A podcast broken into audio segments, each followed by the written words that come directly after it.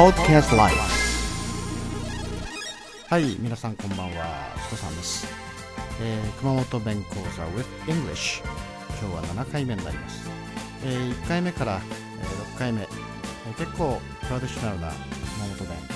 45に近い熊本弁ですね。または典型的な熊本弁、まあ、いろんなご紹介をしてきております、えー今日はですねサブノートの3ページ、えー18、19、20をご紹介したいと思います、えー18番目ですね。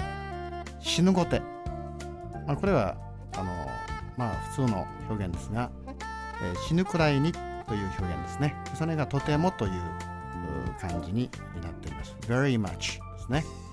例文としては、えー死ぬごて腹減った。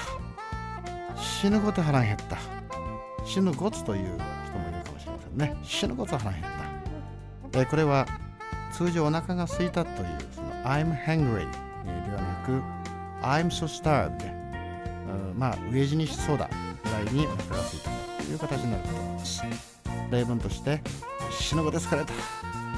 死ぬごて疲れた。ね。単に I'm tired ではなくて I'm so exhausted そんな感じですね。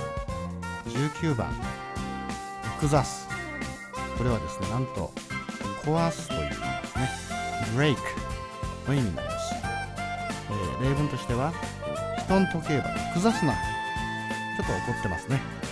人の時計箱崩すな。Be careful not to break my watch ね。人の時計を壊さないでよ。こんな優しい方じゃないと思いますが人の時計箱崩すな。Be careful not to break my watch でしょうかね、えーまた次の例文としてこん車は崩れと、ね、こん車は崩れとこの車は壊れてるよ。This car is broken 20番目。これもですね独特な表現です。るがですね少しるという。うしつるじゃなくてうしつを。うしつを。こんな感じの表現でしょう。これは捨てるという意味です。damp という意味ですね、えー例文としてこの空はうしつというかたい。あ空うしつというかたい。えーそれは捨てるといいんじゃないの？という感じですね。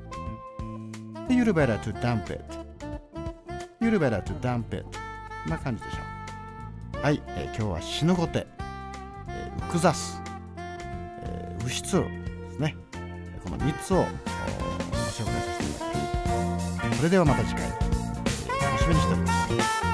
See you soon.